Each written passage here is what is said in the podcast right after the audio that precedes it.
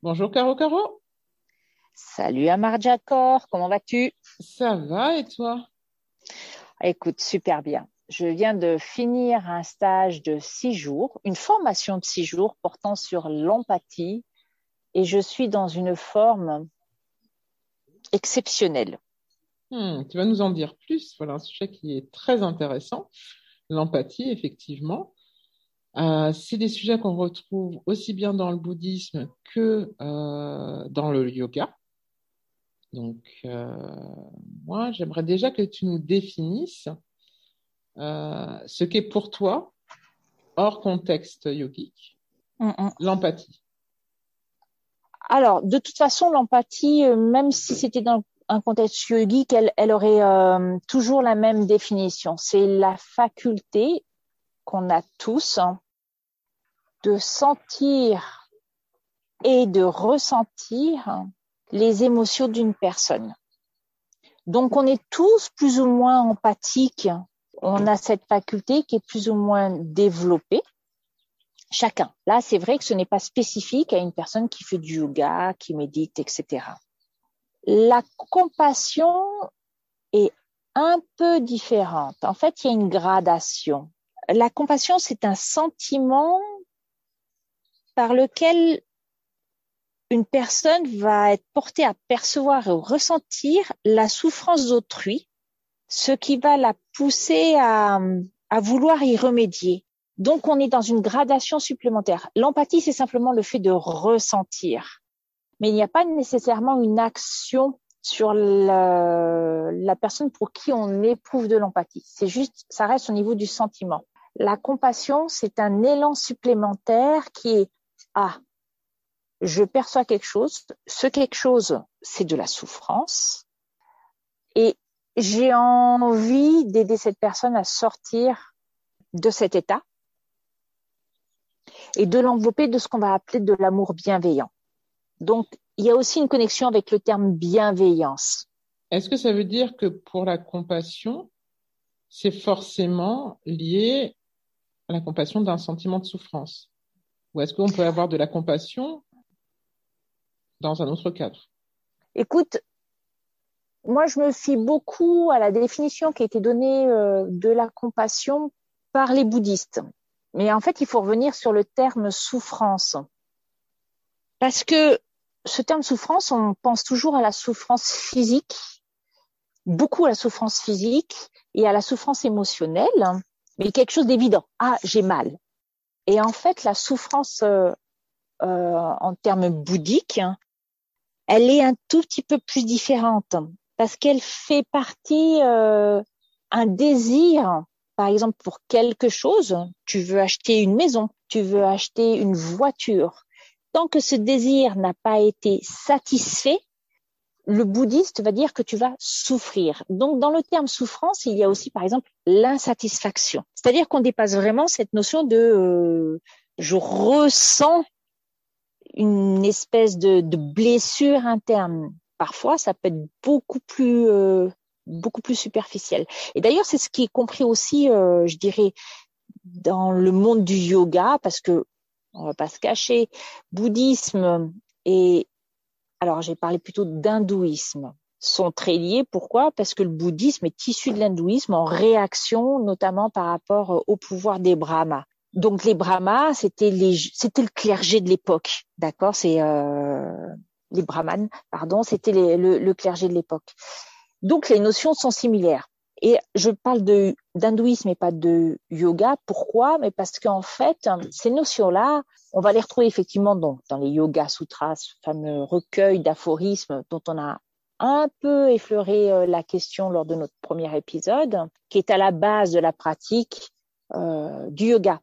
Mais on les retrouve aussi dans tous les autres textes, et souvent d'ailleurs, on adjoint des textes qui sont typiquement de l'hindouisme. Je pense par exemple euh, aux Védas ou aux Upanishads, qui sont des textes qui fondent la religion hindouiste, mhm. mais dans lequel le yoga va aller chercher euh, des notions, des racines. C'est pour ça que c'est très difficile parfois de dissocier yoga et hindouisme, en tout cas au niveau spirituel. Si tu veux replaçons-nous dans le cadre des, euh, des Yoga Sutras.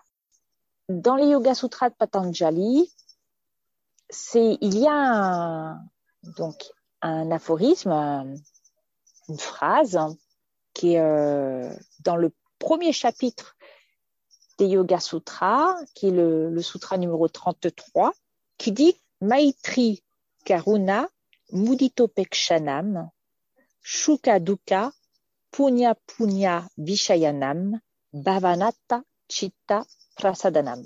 Qu'est-ce que ça veut dire? Le mental devient paisible lorsqu'on se réjouit avec celui qui est heureux, lorsqu'on compatit avec le misérable, qu'on s'approche de celui qui souhaite notre bien et qu'on évite celui qui nous veut du mal. Si on va un peu plus loin dans les explications, parce que des fois, c'est pas très facile à comprendre. Je voudrais citer un grand auteur, parce qu'en fait, c'est le premier à avoir fait les commentaires des Yoga Sutras et que peut-être nos auditeurs ont déjà entendu son nom. C'est Vyasa. Vyasa, c'était un grand sage, ce qu'on appelle un rishi, c'est-à-dire c'était celui qui avait le pouvoir de la connaissance innée dans l'Inde ancienne. Vyasa a commenté euh, les Yoga Sutras et il a notamment dit pour ce sutra-là que le yogi doit créer en lui la bienveillance à l'égard de tous les êtres vivants qui sont arrivés à l'état de jouissance et de plaisir. La compassion à l'égard de ceux qui souffrent, la joie à l'égard de ceux dont la nature est méritante, l'équanimité à l'égard de ceux dont la conduite n'est pas méritoire. C'est chez celui qui crée ces états en lui, il apparaît une vertu limpide. Alors, le psychisme, notre mental, et rappelez-vous ce qu'on a dit lors du premier épisode sur ce qu'est le yoga, le mental est racinéré, fixé en un seul objet, et il est alors en position stable. C'est-à-dire que pour arriver en l'état de yoga, Patanjali explique qu'il faut qu'il faut éprouver ces quatre états. Donc, Maitri, Karuna, Mudito et Pekshanam. je vais vous expliquer ce qu'est chacune des... Euh, et vous allez voir les connexions avec le bouddhisme, parce qu'en fait, Maitri, Karuna, Mudito et Upeksha, c'est ce qu'on appelle les quatre incommensurables du, euh, du bouddhisme. Maitri, c'est quoi? C'est la bienveillance. C'est le souhait que tous les êtres trouvent le bonheur, mais également les causes du bonheur.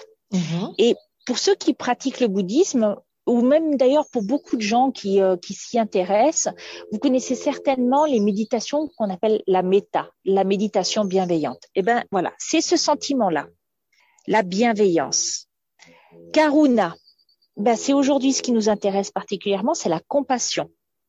C'est le souhait que tous les êtres soit libre de la souffrance et des causes de la souffrance. Donc, par rapport à ce que j'avais expliqué sur ce qu'est la souffrance. Le terme souffrance, d'ailleurs, on le retrouve aussi en yoga parce que pourquoi on fait du yoga et pourquoi on veut arrêter, euh, avoir un, mental euh, neutre, équanime, c'est pour éviter la souffrance parce qu'en définitive, euh, toutes les religions, elles sont bâties là-dessus. Et d'ailleurs, tiens, j'utilise le terme religion, c'est que c'est parce que l'homme souffre, quelle que soit la dimension de la souffrance, que on a créé les religions et que il y a le yoga s'est mis en place. Le troisième terme, mudita, la joie euh, sympathisante ou l'altruisme, c'est le souhait que les êtres trouvent la joie exempte de souffrance. Vous voyez, il y a une gradation à chaque stade. Et upeksha, bah, c'est l'équanimité et et là, on va beaucoup se rapprocher aussi euh, des grands thèmes du yoga, le détachement.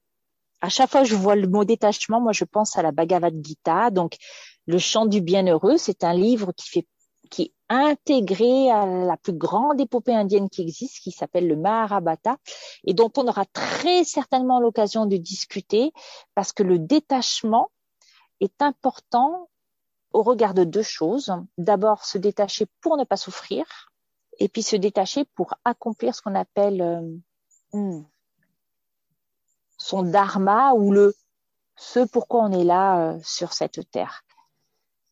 Mais je me permets d'ouvrir une parenthèse, euh, Caro, euh, en ce qui concerne la, souffrance. J'affinerais peut-être ton propos dans la mesure où je dirais que pour la méditation, pour le mental neutre, la question, à mon sens, n'est pas celle d'éviter la souffrance, c'est plus de se libérer du cycle de la souffrance. C'est-à-dire que les situations physiques ou mentales qui sont à l'origine, qui sont les causes euh, d'une souffrance du mental, euh, continueront à perdurer dans, cette incarnation humaine. Le deuil, euh, la séparation, il y a, énormément de choses, évidemment, qui peuvent être source de souffrance. Mais dans la méditation, l'idée n'est pas forcément de ne plus euh, souffrir, mais plutôt d'accueillir l'émotion, non pas de souffrance, mais l'émotion que ça génère. Euh, si je prends euh, le deuil, on va dire la, tristesse, le manque de, la personne aimée qui n'est plus là, qui nous a quittés, mais ce serait que cela ne devienne pas en soi quelque chose qui alimente le cycle des souffrances, puisque chaque réincarnation, qu'on soit dans la tradition bouddhiste ou hindouiste, est une forme de chaîne, dans le sens physique du terme, à ce lien à la souffrance. Et l'être éveillé, donc euh, ce soit par le yoga, par euh, la voie de, de, Bouddha, est celui qui a réussi à se libérer en fait de cette euh, souffrance. Parce que en bouddhisme, donc il y a, une parole de Bouddha que moi je qui me semble qui me semblait intéressant et que je pense que tu vas pouvoir commenter. Donc Bouddha dans un des sutras dit il y a quatre pensées illimitées l'amour, la compassion, la joie et l'égalité de l'âme. Ça, c'est les quatre pensées illimitées dans le bouddhisme. C'est-à-dire qu'elles supplantent les autres de par leur caractère infini. On peut aimer infiniment, on peut compatir de façon infinie la joie, etc. L'égalité de l'âme, c'est ce qu'on pourrait rapprocher du, mental euh, neutre. Et je dirais donc que la compassion n'est pas une voie d'évitement de, la souffrance. La compassion est un, élément fondateur de la voie de l'éveil. D'abord, tu as tout à fait raison de préciser le fait, effectivement, il n'y a pas de stratégie d'évitement de la souffrance, mais de libération. On peut le rappeler, hein, en bouddhisme, c'est ce qu'on appelle le nirvana. Ça, tout le monde connaît. Même presque, c'est un terme édulcoré parce qu'il ne retient plus tout à fait sa véritable signification. Et en yoga, c'est ce que vous allez retrouver sous le terme de samadhi. Les deux, en fait, sont très proches de l'éveil parce qu'en fait, quand on est éveillé, on s'est libéré de la souffrance, quelle qu'elle soit. Donc effectivement, c'est ce que Maïmouna vous rappelle, c'est que en tant qu'être humain, on, perçoit des, euh, émotions et celles-ci sont issues d'une souffrance. La compassion, c'est effectivement ça. C'est euh, la compassion, c'est pas éviter. La compassion, c'est de voir la souffrance. Par exemple, le, alors c'est pas un dieu en tant que tel comme on l'entend par exemple euh, c'est une déité c'est marrant la, différence entre dieu et déité mais la déité de la compassion euh, en bouddhisme c'est une déité qui s'appelle Avalokiteshvara c'est ce qu'on appelle un bodhisattva c'est-à-dire c'est quelqu'un qui est sur le chemin de l'éveil donc qui est sur le chemin du nirvana et son nom est composé de, trois mots. Ishvara, c'est, ça signifie Dieu en sanskrit, et ce terme-là, vous allez le retrouver dans les Yoga Sutras. Vous avez Lokita qui veut dire observer et Ava le bas. Et en fait, Avalokiteshvara, c'est le Seigneur qui observe vers le bas, qui observe vers les humains. Et alors, et je sais que ça va te plaire, Maïmouna, Avalokiteshvara n'est pas forcément un homme, même c'est mhm. une femme dans la plupart des euh, représentations en Asie du Sud-Est et particulièrement dans la partie qui va juste après l'Inde, en Chine, Corée, où Avalokiteshvara est une femme. Et je trouve ça super parce qu'en fait, c'est la femme qui est, qui représente le mieux la compassion, qui embrasse les souffrances du monde, qui essaye de les soulager. Et j'en reviens à mon stage, ma formation sur l'empathie. Bien sûr que l'idée, c'était de parler de l'empathie pour des profs de yoga. Parce que quand on est prof de yoga, on voit beaucoup de gens arriver dans nos cours, que ça soit en physique ou, euh, ou en ligne, et on perçoit des choses. Soit votre élève va vous dire des choses, soit il va pas les énoncer. Et quand on éprouve de l'empathie, qu'on a aiguisé, je dirais, euh, cette, je vais appeler ça qualité, mais euh, pas au sens bien et mal. Cette qualité de ressentir l'émotion d'une personne, vous allez pouvoir être à même de lui proposer quelque chose qui va lui permettre d'éprouver ce sentiment et d'évoluer avec ce sentiment, voire d'aller au-delà et de sortir de ce sentiment. Pour autant, ça ne signifie pas que le prof de yoga doit aspirer cette énergie. Et souvent, ce qu'on retrouve chez les professeurs de yoga, ce sont des comme des burn-out, hein, où en fait, on veut tellement donner, parce que c'est une des principales qualités du professeur de yoga, c'est de donner, de transmettre ce que lui-même a reçu de son professeur, de son maître, de son gourou. Tout dépend à quel niveau et comment vous vous placez.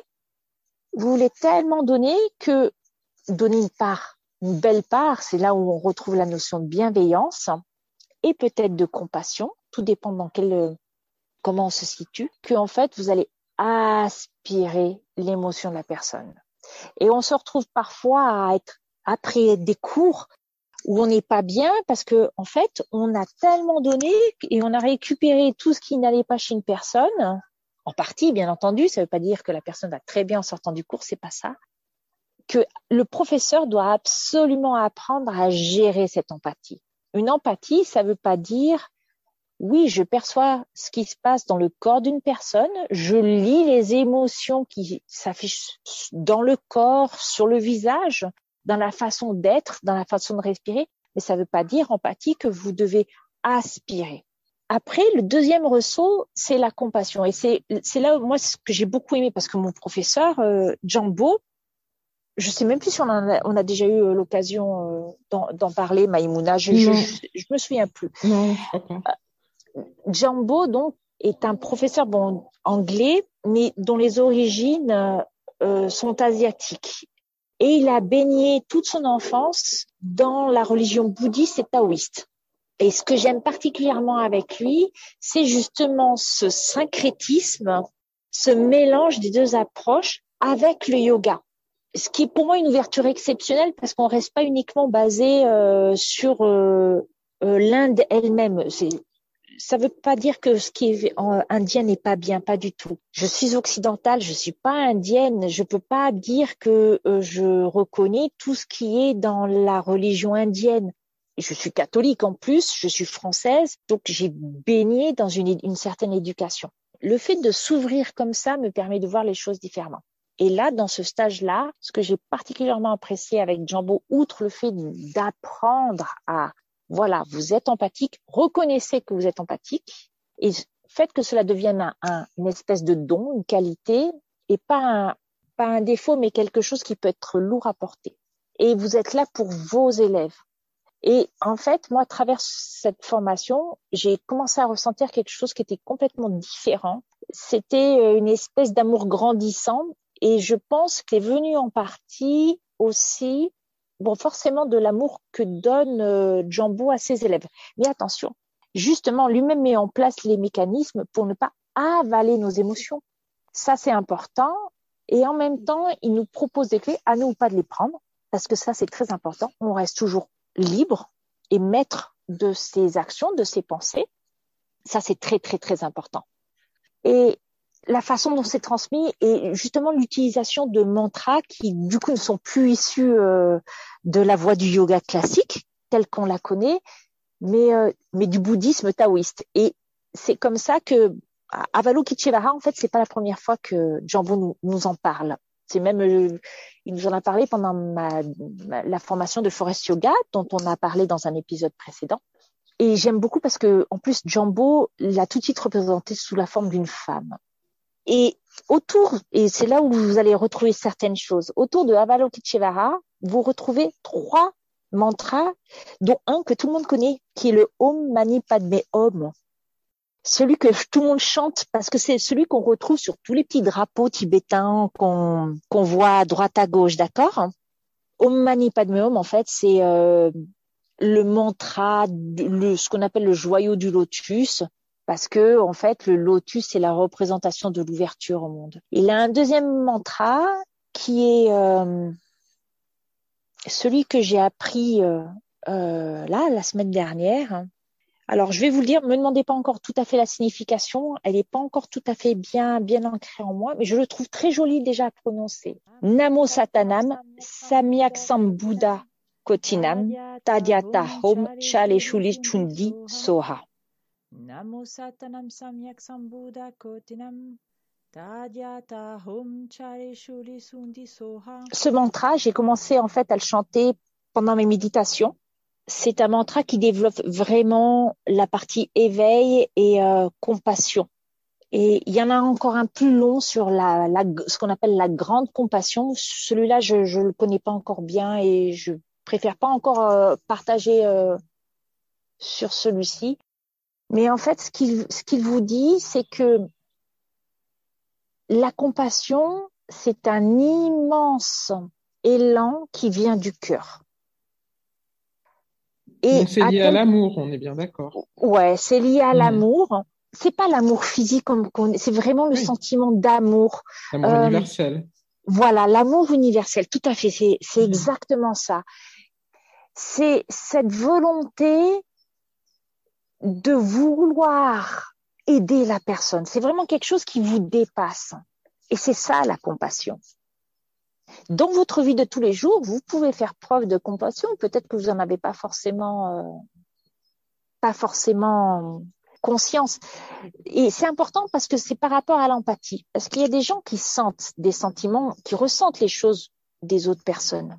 Mais attention, quelqu'un qui a de l'empathie n'est pas forcément quelqu'un qui éprouve de la compassion ou de l'amour bienveillant. Pourquoi?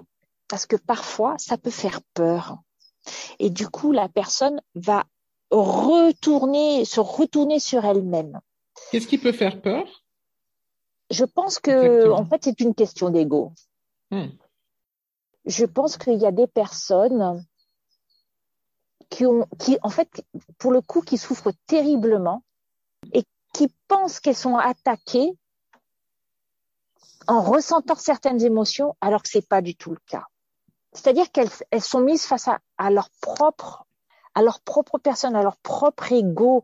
Et des fois, ça peut être difficile hein, quand, euh, je sais pas, vous pratiquez, vous pratiquez, vous avez, euh, donc moi je suis professeur, je, je, vois mes élèves et tout d'un coup je sens quelque chose comme une espèce de rejet.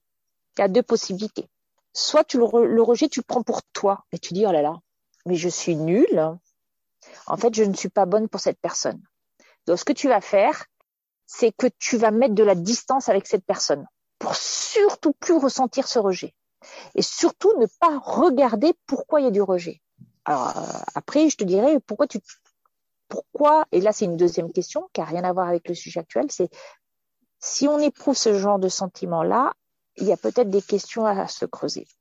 Et puis il y a l'autre côté qui est, ah, en fait, il y a un appel de la part de la personne. Donc, je suis libre de choisir. Un appel hein, Est-ce que tu peux... C'est-à-dire, euh, tu ressens ce rejet, mais est-ce que c'est un rejet vis-à-vis de moi ou c'est un rejet vis-à-vis de quelque chose d'autre, voire même de sa propre personne? Donc, c'est essayer de c'est faire en sorte que la personne qui est en face de toi s'exprime plus pleinement pour déterminer, ou en tout cas l'aider à déterminer ce qu'elle rejette. Ça peut être une partie de son corps, ça peut être une émotion qu'elle veut surtout pas voir, ça, plein de choses. Ou ça peut être toi d'ailleurs. voilà. Je pense qu'il faut après en tirer la conséquence, mais c'est euh, c'est ça. Et donc là, Là, on est encore dans l'empathie. Et donc, après, c'est décider de ce qu'on fait. C'est est-ce que j'accompagne la personne ou pas? Il faut savoir que quelqu'un qui a de l'empathie a un pouvoir très fort aussi. Et c'est là où beaucoup de professeurs de yoga, à mon sens, se trompent. Parce que souvent, quand on fait des ateliers, tu as des personnes au bout de deux heures de pratique intense de yoga qui commencent à lâcher des émotions sur le tapis. Il y en a même certaines qui pleurent. Quelqu'un qui est empathique sent que ça va se passer. Et donc, certains se disent, ah, il faut absolument que la personne pleure pour exprimer ce qu'elle a en elle. C'est là où moi je dis non. Aider la personne à vouloir s'exprimer, c'est pas automatiquement la faire pleurer sur un tapis de yoga. C'est pas du tout ça. Ça, c'est pas du tout de la compassion. Parce qu'en en fait, on fait encore plus souffrir la personne. C'est peut-être dur ce que je dis. Moi, ça m'est déjà arrivé hein, de pleurer euh, sur un tapis, notamment pendant des formations. C'était pas l'objectif voulu par le professeur. Euh, en l'occurrence, c'était avec Jambo. C'était pas du tout voulu, c'était pas l'objectif. Et d'ailleurs, quand c'est comme ça, le professeur ne vient pas te prendre dans les bras et te dire c'est pas grave, ça va passer. C'est pas ça, parce que ça, c'est juste ramener la personne dans sa propre émotion de souffrance à cet instant-là. Ce qu'on veut, c'est aider la, personne à souffrir. Et la compassion, ça va être de lui créer un espace où elle se sent en sécurité pour s'exprimer, mais pas que par les pleurs. C'est-à-dire que, c'est même pas forcément par la parole, mais ça va être pour euh, que sa personnalité sorte et qu'elle puisse parler à ce qu'on a, moi, ce que je vais appeler son esprit. Ça va vous sembler peut-être bizarre, mais on a chacun notre âme. Alors vous pouvez l'avoir simplement dans votre tête, peu importe, ou un élan du cœur. Mais très souvent, on est dans une société où on n'est pas tout à fait nous-mêmes parce qu'on vit sous le diktat de il faut être performant. On parle d'élévation dans la société, mais on ne parle pas d'élévation spirituelle là, on parle d'élévation économique. Et pourtant, ce qui compte pour les gens, c'est l'élévation dans la société. Quand on y réfléchit, c'est euh, donc je m'égare un peu. Et la compassion, ça va être juste d'entourer cette personne avec cet amour universel que tu as, que cette bienveillance, la, la, la fameuse méta euh, bouddhiste, mais on laisse la personne faire. Il n'y a pas d'action volontaire. Mais ça veut dire que quand tu dis que tu l'entoures de, de, ton amour bienveillant, c'est pas mm-hmm. très concret, puisque tu la prends pas dans tes bras pour lui faire un câlin. Spécifiquement, comment ça se passe?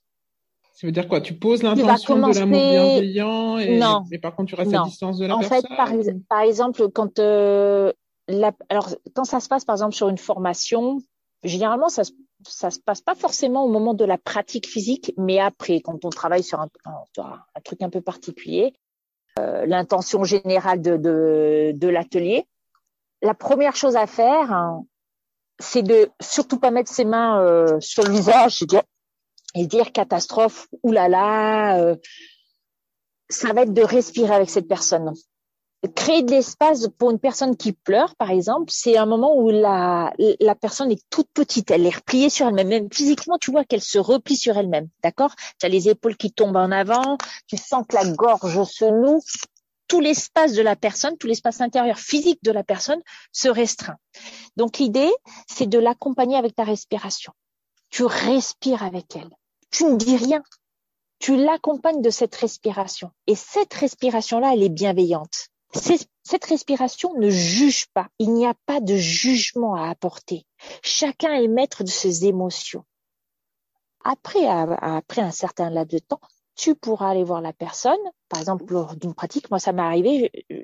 Au début, c'est, très surprenant. Et tu te dis, zut, qu'est-ce que je peux faire? Et en fait, au début, il faut laisser la personne qu'elle sente son émotion et qu'elle arrive à la transformer avec sa respiration. C'est pour ça l'accompagner avec la respiration est extrêmement important. Et après, tu peux aller voir la personne, lui demander si ça va, si elle a besoin de boire quelque chose. Boire, ça sera important parce que boire permet de purifier. On en a parlé un peu avec le jeune. Le fait de boire, ça purifie le corps, ça purifie les émotions aussi. Ça permet de se réenraciner parce que vivre une émotion où on pleure, généralement, on est moins enraciné. Donc enraciné, souvenez-vous en yoga, c'est souvent liées au chakra, hein, au premier deuxième chakra. C'est-à-dire que c'est des émotions qui concrètement nous ramènent à la terre. Et souvent, en fait, l'émotion, c'est plutôt ce qui est dans les parties supérieures du corps, ce qui nous amène vers l'air, le ciel, les idées. Or, ce qu'on veut, c'est revenir un peu plus sur terre. Quand on est un peu plus sur terre, l'émotion devient moins importante. Donc, c'est ça, en fait, créer de l'espace compassionnel pour la personne. Alors, je me permets de te poser une question. Pardon, je te coupe. Est-ce, parce que là, l'exemple que tu donnes, euh, c'est celui d'un, professeur face à un élève. Mhm. Euh, mais dans la vie, on va dire, euh, plus quotidienne, hein, prosaïquement, nous ne sommes pas tous professeurs de yoga. C'est vrai. Face à des gens qui pleurent sur un tapis. imaginons plutôt une interaction avec un collègue de travail ou un membre de ta famille, peu importe, euh, qui, qui, effectivement euh, donne lieu à une émotion de, de à une émotion. Donc, pas forcément où on pleure, hein, parce que tout le monde ne pleure pas. Euh, ça peut être euh, contenu, on peut percevoir l'émotion de l'autre euh, sans que l'autre euh, veuille la montrer. Dans ces cas-là, comment tu fais effectivement pour bah, pour mettre en place en fait ce, ce, schéma compassionnel qui évidemment qui me semble moi plus facile à mettre en place sur un tapis de yoga face à un élève euh, ou une copine de yoga parce que bah voilà tout est possible, respirer ensemble, etc. Mais quand il s'agit de quelqu'un qui n'est pas forcément euh, dans cette tradition-là, dans cette voie-là, ou, ou c'est ton collègue de travail, ou voilà, comment fais-tu? Eh bien en fait euh, toujours la respiration parce que ça m'est arrivé effectivement et je pense que la première chose, c'est euh, cette idée de mettre de l'espace. La respiration, c'est-à-dire tu respires, tu dis à la personne respire. Là, effectivement, tu peux, peux lui parler, lui dire écoute, respire, inspire profondément, expire profondément. Juste déjà pour laisser passer, euh, je dirais, le gros de l'émotion. Et moi, je, sais que des fois, j'ai des montées d'amour comme ça qui me viennent et donc, ça va être euh, peut-être par le regard, la chaleur du regard, par peut-être l'esquisse d'un sourire, pas forcément les paroles, parce que je t'avouerai que des fois, je ne sais pas quoi dire. C'est compliqué de dire parce que tu te dis, mais dire, on peut utiliser les mauvais mots qui vont pas avoir la même résonance chez la personne. Sans être très intrusif aussi, hein, sans être intrusif selon le, ton rapport avec la personne. Et je pense que c'est, par contre, faire savoir à la personne que tu es disponible pour elle. Lui dire, voilà, je suis là. N'hésite à aucun moment pour venir euh, me parler de quoi que ce soit. Si tu as besoin de mon aide, n'hésite pas. Ça peut paraître bizarre parce que c'est vrai qu'on va faire ça plus facilement avec euh, les gens avec lesquels on est familier. Ça peut être avec euh, vos collègues de travail honnêtement, sur le, euh, sur le lieu de travail, ça va paraître très étrange parce que les gens sont pas du tout habitués à ça, à la compassion, à la gentillesse. On n'est pas dans un monde où la gentillesse est mise en avant.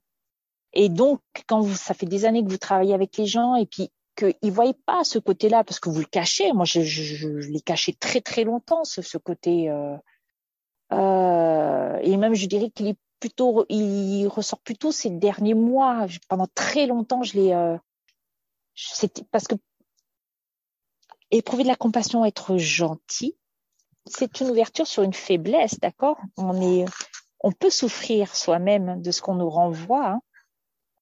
Au travail, actuellement, j'ai ce souci-là, pas avec mes collègues, mais euh, je travaille dans l'administration et euh, on me dit que je suis trop gentille, par exemple alors pas de la compassion, hein, mais euh, dans le sens où je pense à ce qui peut se passer. Et donc le regard, les mots, l'ouverture. En fait, ne pas fuir. Ça, c'est le.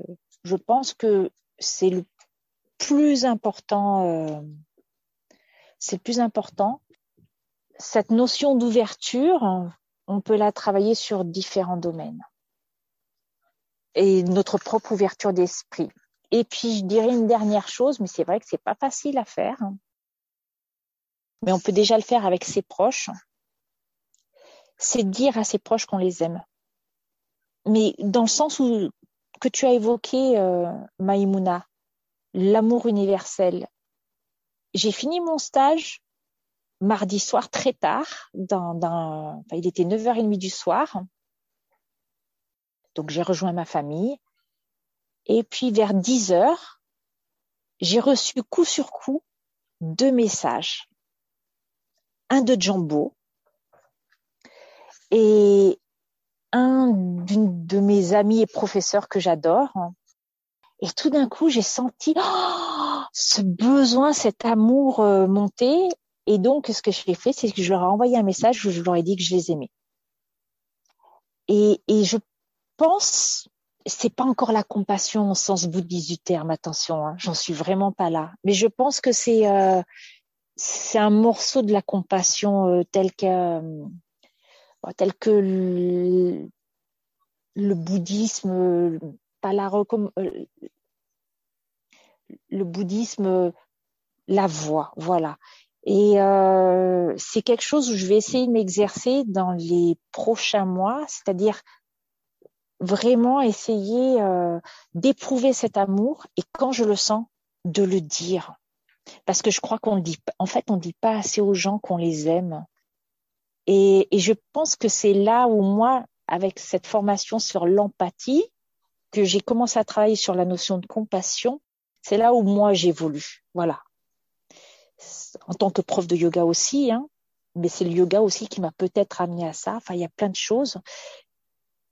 Voilà, si vous devez travailler sur des éléments, c'est voir comment vous réagissez quand vous sentez ces sentiments monter, comment vous réagissez par rapport à la souffrance des gens ou pas, ou en tout cas aux émotions des gens, pour simplement être, en définitive. Moi, je trouve que là où je m'exprime le mieux, c'est là.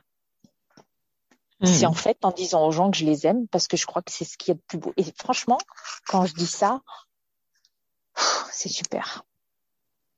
C'est très beau. Ça me fait penser à Amma, en fait, euh, dans la forme d'amour euh, complètement inconditionnel qu'elle euh, qu'elle distribue euh, quand elle fait le, le darshan. Oui. C'est cette gourou indienne qui, euh, bon, bah, avant le confinement, faisait le, le, tour du monde et faisait des ce qui de l'extérieur pouvait sembler être des hugs, des câlins aux gens. Mais enfin bon, c'est un peu plus que ça. Euh, où justement, voilà, elle transmet euh, cette forme d'amour totalement inconditionnel euh, dans, dans la forme la plus pure dans sa notion la plus universelle, donc en prenant les gens dans les bras et en remplissant son cœur de compassion, elle remplit aussi le cœur de l'autre. Et euh, à cet instant-là, il se passe effectivement ce, ce je t'aime que tu dis, qu'on ne dit pas assez à nos proches, qui est, euh, qui est cristallisé et qui, euh, qui se développe, qui, se, qui prend vie, qui, qui devient réel complètement d'accord avec toi.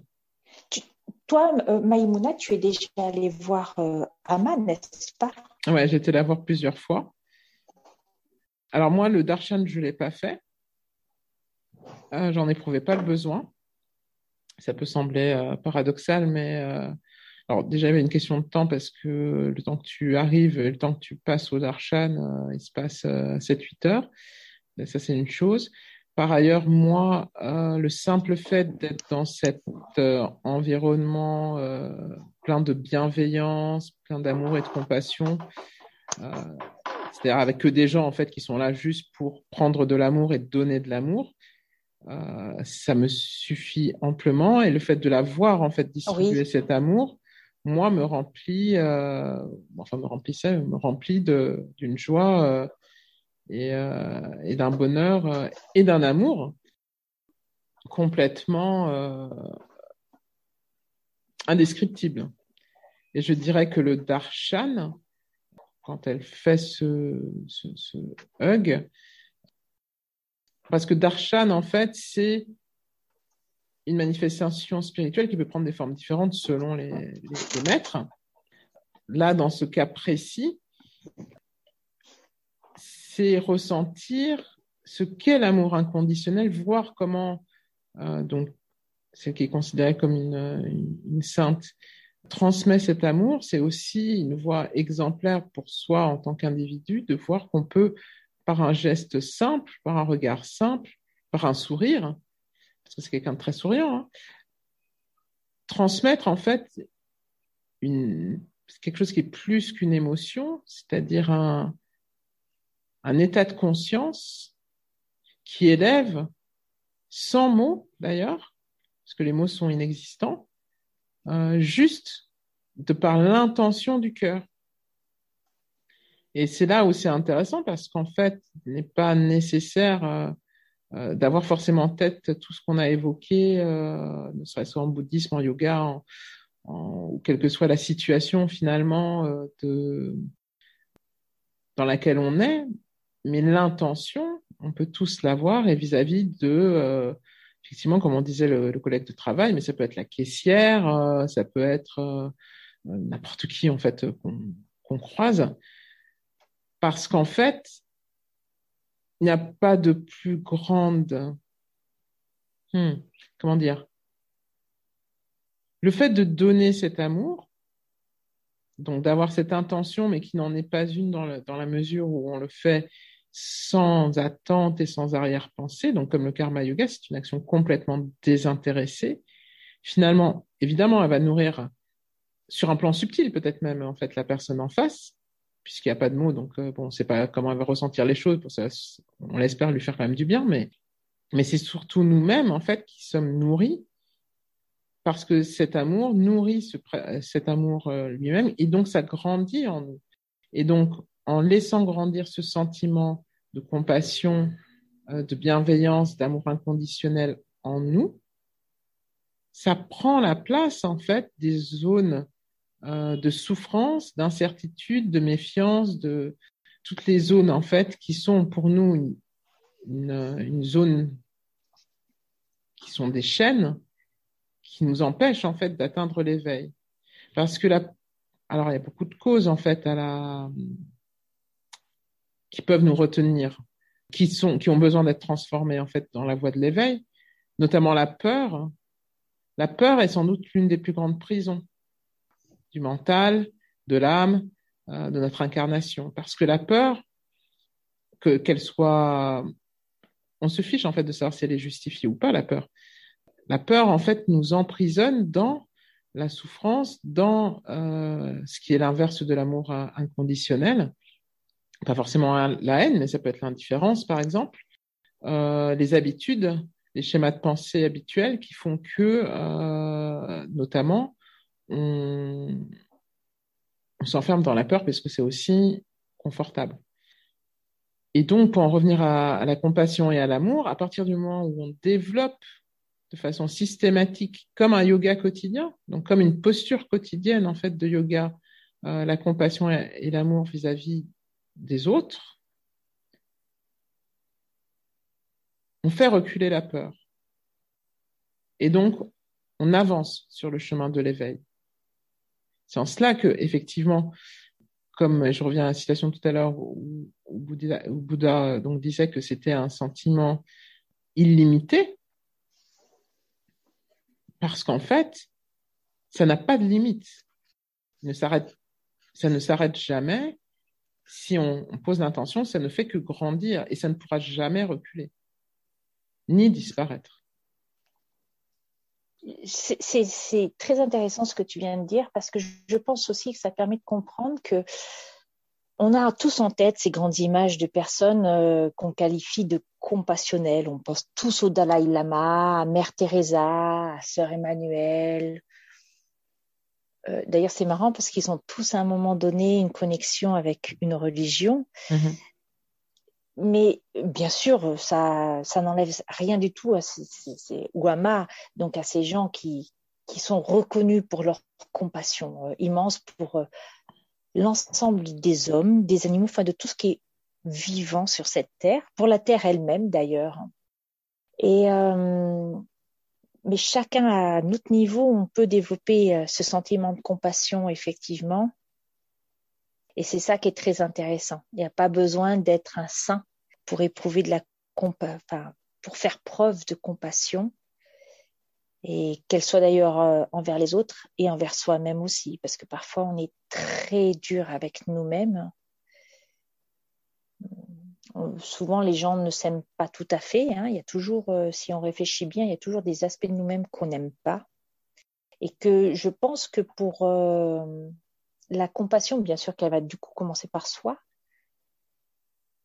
et qu'en en fait, on on ne pourra éprouver de la compassion pour les autres qu'à partir du moment où ce sera complètement accepté aussi. C'est euh, et c'est en cela que on a tous, on avance tous sur notre chemin d'éveil, quel qu'il soit. Hein. Nous, on appelle ça éveil parce qu'on on est toutes les deux dans le cadre du yoga, donc c'est le terme éveil, mais vous pouvez lui donner le terme que vous voulez, bien entendu. Mais voilà, interrogez-vous sur euh, vous, dans votre vie, comment ressentez-vous le terme de compassion? Tout à fait. Et bah, par contre, je mettrais une, je nuancerais euh, ton dernier propos parce que je dirais que attendre de s'accepter complètement pour pouvoir donner ah. cet amour inconditionnel. Bon, bah, en fait, personne ne le ferait. Hein. Euh, mais... c'est vrai, tu as raison, tu as raison. Donc, je dirais justement. Ça prend du temps. oui, ça prend du temps, euh, voire plusieurs vies. Et je dirais, euh, donc pour nuancer, je dirais plutôt d'accepter que l'on est, que l'on ne s'accepte pas complètement, que l'on ne s'aime pas complètement, et que tant pis, ou peu importe, en fait, c'est même pas tant pis, puisqu'il n'y a pas de négation, je dirais peu importe, cela ne m'empêche pas d'avoir de la compassion et un amour inconditionnel pour une, quinze, vingt, cinquante personnes. Après, c'est au niveau des actions. Peut-être que ça peut changer par rapport à Sœur Teresa ou, mhm. ou, Dalai Lama ou voilà qui, ont mis en place après des, organisations caritatives, etc. Mais chacun à son niveau est capable d'éprouver euh, cette compassion. Même le pire des hommes, soyons clairs, hein, même le pire des hommes éprouve de la compassion de l'amour inconditionnel, euh, je sais pas moi, pour sa mère, son chien, euh, pour qui vous voulez. Euh, donc il n'y a pas une, une, une, une, limite à ça. Après, le fait est que ce pire des hommes va limiter en fait cet amour inconditionnel à un être ou deux êtres. Le, le cheminement en fait philosophique que nous on vous propose, c'est de multiplier, démultiplier en fait cet amour inconditionnel à tous. Et ça, ça rejoint effectivement toutes les grandes religions, hein, que ce soit le christianisme, l'islam, le bouddhisme, l'hindouisme, toutes, toutes, sans exception, toutes. Donc je dirais, démultiplier cet amour inconditionnel, c'est évidemment face à une personne qui ouvertement souffre devant vous, mais aussi une personne qui va être tout à l'inverse, qui, ne vous évoquera pas la compassion. Mais justement, trouver le chemin de la compassion dans cette personne. Pas quelqu'un de désagréable ou pas sympa ou, euh, ou chiffon chiffon. Avoir tout de même de la compassion pour cette personne. Et c'est là que ça devient intéressant. Parce que si l'amour est inconditionnel, ça veut dire qu'il n'y a pas de condition à cet amour. Il ne faut pas que la personne vous fasse pitié. Hein. Exactement. Il faut que la personne vous ayez de la compassion pour elle. Pourquoi? Parce que c'est un être vivant qui vit, qui souffre. Donc, chers auditeurs, nous vous invitons avec Caro Caro à réfléchir et surtout, mettez en, en action tout ça. Mettez ça en action chaque jour. Et comme la méditation, et c'est une méditation finalement, c'est un exercice quotidien de chaque instant. Parfait. Bah, écoutez, eh écoutez, euh, nous avons été ravis d'être aussi longtemps avec vous. Euh, chers auditeurs, nous vous retrouverons très bientôt dans un nouvel épisode, plein de rebondissements. Euh, nous l'espérons. Et n'hésitez pas à nous poser vos questions sur l'adresse mail au fil du yoga, tout attaché, gmail.com. Voilà. Merci à vous. Bonne journée. Merci à vous. Bonne journée.